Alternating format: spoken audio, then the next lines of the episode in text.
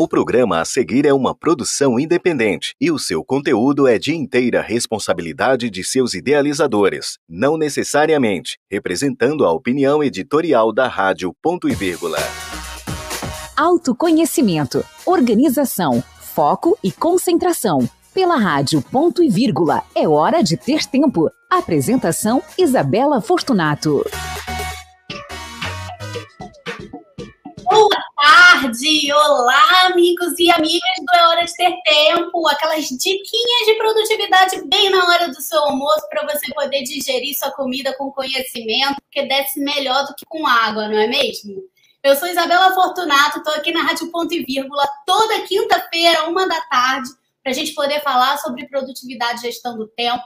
Então, chama os amigos, chama a família, papagaio, periquito, chama todo mundo para assistir mas se não der tempo para assistir agora, não tem problema. Pode avisar todo mundo que a gente está no Spotify, estamos no YouTube também, para você poder assistir no seu tempo, na comunidade da sua casa, do seu carro. Aliás, podcast eu adoro escutar dirigindo. O que, que vocês acham? Vocês gostam também? Então, hoje até amanhã estamos na lua crescente, mulheres. Esse é o melhor que a gente tem em matéria de produtividade para gente. Não vamos esquecer disso, hein? É o melhor, melhor momento de produtividade que a gente pode ter. E hoje a gente vai falar de um assunto bem legal. Eu espero muito que vocês gostem. É, vamos falar sobre aplicativos que vocês podem utilizar para poder é, se organizar melhor, principalmente para você que gosta do digital esses aplicativos vão te ajudar muito, muito. Principalmente para quem está sem o norte, sem ideia de como se organizar no digital, de como fazer isso. Você que não está muito acostumado com o digital, então hoje você vai ter todas as dicas que você precisa para poder se organizar e produzir muito mais e melhor, certo? Gente, trabalho inteligente é tudo que há nessa vida. Trabalho inteligente não é trabalhar mais, não é trabalhar menos, é trabalhar de forma inteligente ocupar o nosso tempo com o que interessa para a gente. Então, vamos lá.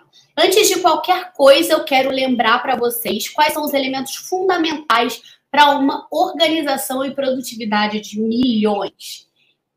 O que, que a gente precisa? Já falamos várias vezes aqui. Precisamos de uma caixa de entrada, precisamos de um calendário, precisamos de um gestor de tarefas, precisamos de um traqueador de hábitos e de um um lugar para anotar nosso material de referência. São cinco coisinhas que a gente precisa, que tem que ter. A caixa de entrada serve para a gente poder anotar os nossos pensamentos, tudo que vem na cabeça. O calendário serve para os nossos compromissos com data e com data e hora marcada. O gestor de tarefas serve para a gente colocar os nossos projetos e as tarefas que servem para concluir aquele projeto. O traqueador de hábitos serve para monitorar todos os hábitos que a gente quer implementar, os novos hábitos que a gente quer implementar, os que a gente já tem não precisam ser traqueados. E o material de referência são todas as anotações, tudo que a gente precisa anotar, tudo que a gente precisa de auxílio para poder tocar os nossos projetos para frente, certo? Então vamos lá falar do calendário primeiro. Gente, calendário é fundamental, é a primeira coisa que a gente consulta quando a gente está se organizando. É, e é o mais fácil, né? A gente tem poucos calendários aí é, à, à, nossa disposição. Temos o calendário do Google, que eu acho que é o mais famoso, é o que todo mundo usa. É gratuito, maravilhoso. Temos o calendário do Outlook, para quem usa o pacote Office da Microsoft. Temos o calendário do iOS, para quem usa iPhone. E temos o Fantástico, que é o único pago e também ele é para iOS, também é um calendário muito bom. Quais são as vantagens desses calendários? É a possibilidade de ter vários calendários dentro desses calendários que podem ser até compartilháveis com outras pessoas. Então, vamos, vamos dar um exemplo. Seu marido tem um calendário seu, o calendário das suas reuniões, por exemplo, e pode saber quando você está no trabalho, quando você não está no trabalho, é, para ele poder saber se pode te interromper ou não naquele momento. Ou para saber se você já está vindo para casa para você poder é, comprar alguma coisa no caminho, etc. Ou então, por exemplo, outra coisa que é muito fundamental, o calendário escolar dos filhos. Os pais podem ter compartilhados os calendários escolares dos filhos. E sem prender aquele monte de calendário na geladeira, acho que é típico de toda a família, né? Ter aqueles calendários escolares na geladeira para saber quando vai ser feriado, quando vai ter festa na escola, quando vai ter reunião de pais, essas coisas. Então, você passa ele todo para o Google, compartilha com seu companheiro e é muito mais fácil assim vocês enxergarem. E principalmente, vocês podem colocar lembretes que vão ou para o seu e-mail ou vão é, abrir em forma de pop-up no seu celular. Nada melhor para vocês ficarem a par de tudo que está acontecendo. Outra função muito legal do calendário, principalmente para quem estuda, é poder colocar todo o calendário acadêmico no início do semestre dentro do calendário do Google, por exemplo. Estou falando do calendário do Google porque é o que eu uso. É, coloca todas as provas, todas as datas, tudo dentro do calendário é, do Google e coloca, ativa todos os lembretes para você não perder nada. Tem algumas instituições, eu vou falar aqui da PUC do Rio Grande do Sul, onde eu fiz um MBA, que ele já te fornece o calendário no formato .ics, que você pode importar diretamente para o seu calendário do Google e ter lá todas as datas das provas. Sempre quando sai a matéria, eles colocam lá. É maravilhoso. O único problema é que você não pode mexer, mas você pode ativar e desativar o calendário quando você quiser. É fantástico de prático. Vocês não têm noção do tanto que isso é prático. O Outlook também aceita esses arquivos em pontos ISC, ICS, ICS, ICS. Então vamos falar de gestor de tarefas agora, galera. Gestor de tarefas eu acho que é o coração da organização e da produtividade, pelo menos é o coração do meu método. A gente precisa de lista de tarefas e as tarefas não vão para o calendário. Lembrando, as tarefas não vão para o calendário. Não adianta você me dizer que você vai fazer uma tarefa 9 horas da manhã, porque pode acontecer um imprevisto e você não fazer aquela determinada tarefa 9 horas da manhã, você vai se sentir frustrado. Então, você tem uma lista de tarefas sem horário para cumprir aquelas tarefas. Quando você sentar para trabalhar, você vai cumprindo as tarefas uma por uma, uma após a outra certo? Eu gosto muito de usar o Todoist. É um aplicativo é, fantástico, o, a logo dele é vermelhinha, muito prático, mas a gente tem vários outros, por exemplo, tem o, o Tarefas do Google, que fica do lado do calendário, então você pode abrir o, o calendário e abrir o seu, a sua aba de tarefas e olhar ali é, tudo junto na mesma tela, fica fantástico, fica muito é, prático, é gratuito também. Para quem tem o pacote Office da Microsoft, tem o Todo e tem vários outros gestores de tarefas. A única coisa que a gente tem que tomar cuidado é com gestores de tarefa em forma de Kanban. Sabe o que é Kanban? Kanban são aquelas três colunas: é, to do, doing, done. É, a fazer, fazendo, feito aquelas você vai, vocês vão lembrar claramente do Trello. Trello é um um aplicativo em forma de Kanban. Mas o aplicativo, gente, o Trello não é um gestor de tarefas. A gente pode usar como gestor de tarefas? Pode. Mas ele tem um único problema. Dentro dessa coluna do fazendo, vai ficar tudo misturado lá dentro e você não sabe de onde saiu, qual projeto pertence, a qual projeto pertence, é, se ela falta muito se não falta. Então, tem tarefa que é mais pontual, tem tarefa que é mais complexa, tem, tem um monte de coisa dentro da mesma coluna, isso me dá muita agonia. Então, tem que saber usar as tags, as etiquetas, é, as cores, tem que saber usar tudo muito direitinho para se organizar no Trello. O Trello, gente, é um gestor de projetos, é para você gerir projetos com outras pessoas. Essa é a funcionalidade do Trello. É que a gente utiliza o Trello para qualquer coisa. A gente utiliza ele como gestor de tarefas, a gente utiliza ele, eu já vi gente utilizando como CRM, inclusive. Então, é complicado da gente utilizar ele para qualquer coisa. Tem que estar tá tudo muito certinho ali. E o gestor de tarefas, para que, que serve? Ele serve para a gente colocar todos os nossos projetos os subprojetos e as tarefas para poder concluir aquele projeto com as suas subtarefas. Então, quanto mais divisões a gente tiver nesse sentido, melhor. E o Todoist, para mim, é o que mais tem divisões e subdivisões, e elas ficam perfeitas no, é, na, na, visualização do aplicativo. Por isso que é o que eu mais gosto, é o que eu realmente uso. Vale a pena pagar é, a, a versão paga, mas com a versão gratuita você já consegue fazer bastante coisa e, e, vale muito, muito, a pena mesmo. Então, tomem cuidado ao usar o Trello como gestor de tarefas. Usem o Todoist, que aí não tem erro. Certo, galera? O que mais? Temos, então, o traqueador de hábitos. Isso é muito fundamental, o traqueador de hábitos, para a nossa organização, porque ele vai montar, ele vai gerir ali os hábitos que a gente está querendo implementar.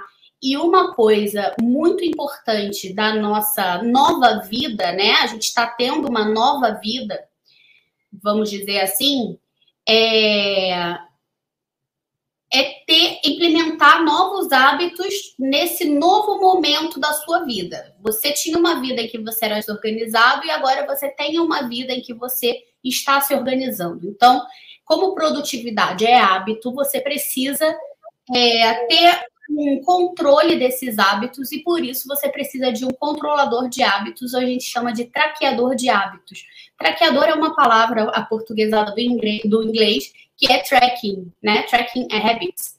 E aí a gente usou o traqueador de hábitos e assim fica na galera que mexe com produtividade. Mas é uma palavra que não existe, tá, gente? É o neologismo. Então, aqui a gente tem o Fabulous, a gente tem o Rabbit, que é o que eu uso, é, mas a gente tem também o Habitify, o Habitica, o Habit, e esses são os mais conhecidos, com certeza. Eles funcionam em, em um esquema de gamificação, isso é muito legal, porque você vai ganhando pontinhos, né? Você vai fazendo pontinhos e você meio que vai é, ganhando é, mini prêmios ali para você poder ticar e fazer aquele hábito. Sempre que você tica e faz aquele hábito, você ganha algum ponto, você ganha alguma gratificação, alguma coisa. Tá, mas o que, que você vai fazer com esses pontos? Nada, gente. Você não vai ganhar dinheiro, você não vai ganhar nada. A única coisa que você ganha é um jato de dopamina no seu cérebro e aquele, aquela sensação de dever cumprido, aquela sensação de prazer de ter ticado mais uma coisa que você fez no seu dia e mais uma coisa que você fez por você nesse dia maravilhoso, né? Então você não vai fazer muita coisa com esses hábitos, com esses, com esses, com esses pontos, mas vai, vai fazer muita coisa com esses hábitos, né? Não botem hábitos que vocês já têm, tipo tomar banho, escovar os dentes. Isso você só vai ticar por ticar, porque já são coisas que já são hábitos da nossa vida. Coloque coisas que vocês estão implementando, instaurando como hábitos, como, por exemplo, beber água. Olha, eu aqui com a minha aguinha. Beber água é um hábito. Então, eu boto isso de manhã, de tarde, de noite, beber um certo é, X litros de água e eu vou ticando assim que eu terminar esses litros de água. Normalmente é um litro por turno. Então, sempre que eu termino, eu tico lá e é um prazer infinito ticar e ver o bonequinho pulando. Gente, é maravilhoso, vocês não têm noção. Então, façam, façam isso com hábitos que vocês querem implementar, não com os que já estão implementados.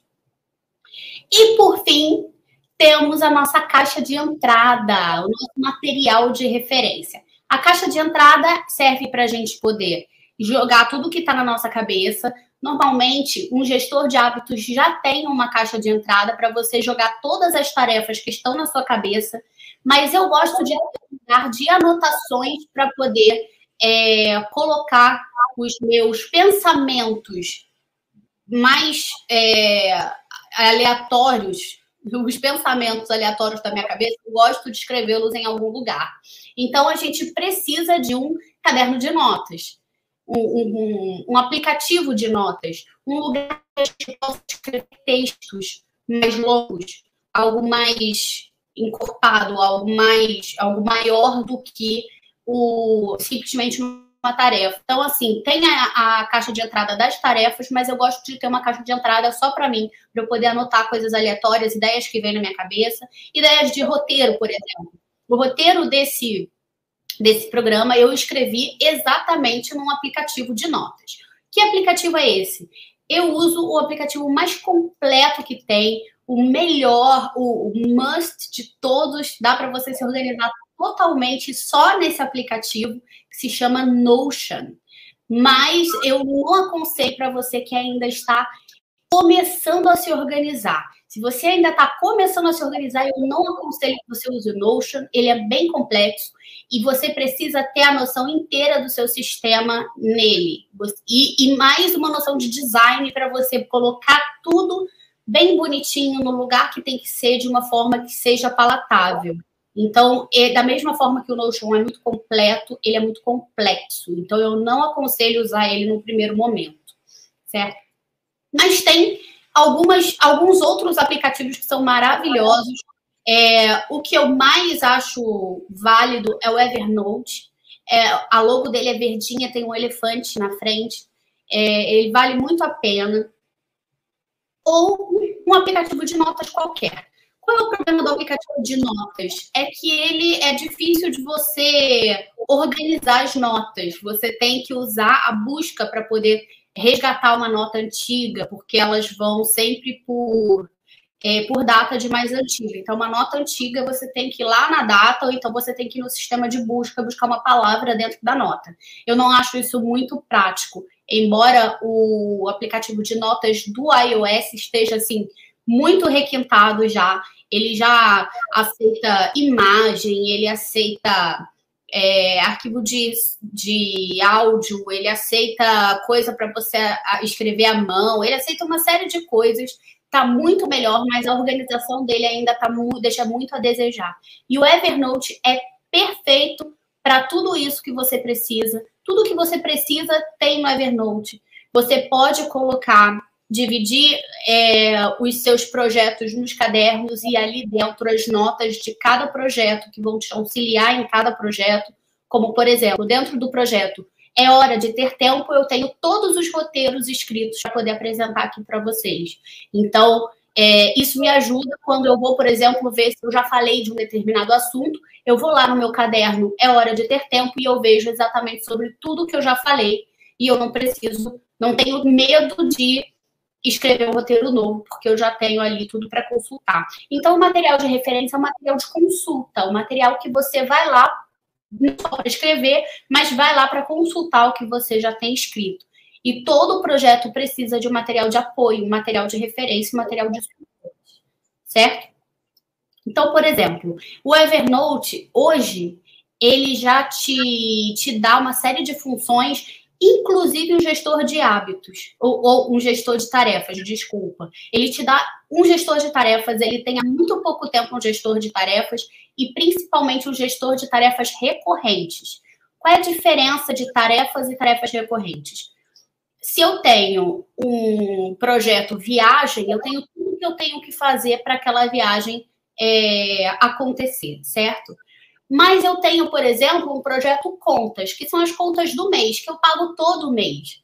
Então, quando eu ticar a conta de luz porque eu paguei esse mês, ela vai voltar para o meu projeto para eu pagar ela no mês que vem também. Então, essa é uma tarefa recorrente, é uma coisa que eu faço várias vezes né, no ano, por exemplo. Uma vez por mês eu estou fazendo aquela tarefa.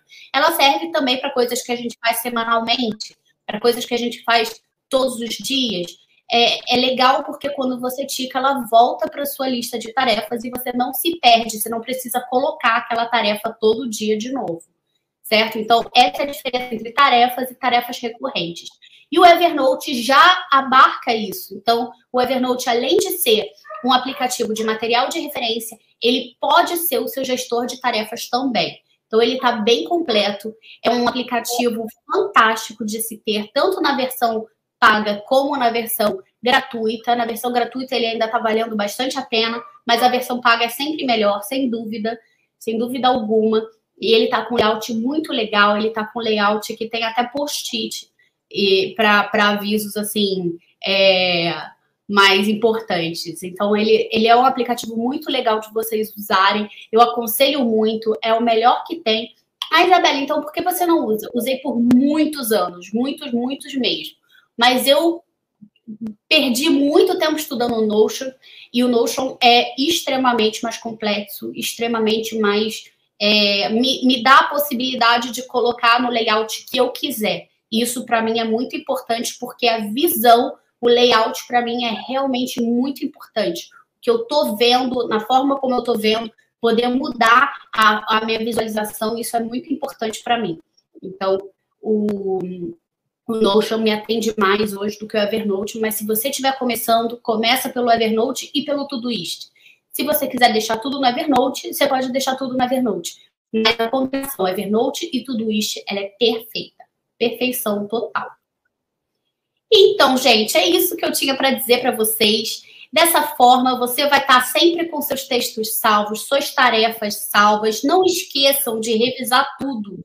A, a, o máximo é a revisão. O máximo da sua organização é a revisão. Então, eu espero muito que vocês tenham gostado dessas dicas. Não se esqueçam, a gente tem um encontro aqui toda quinta-feira, 13 horas, bem na horinha do seu almoço. Mas por quê? Porque não acaba aqui, né, gente? Mua! Beijos!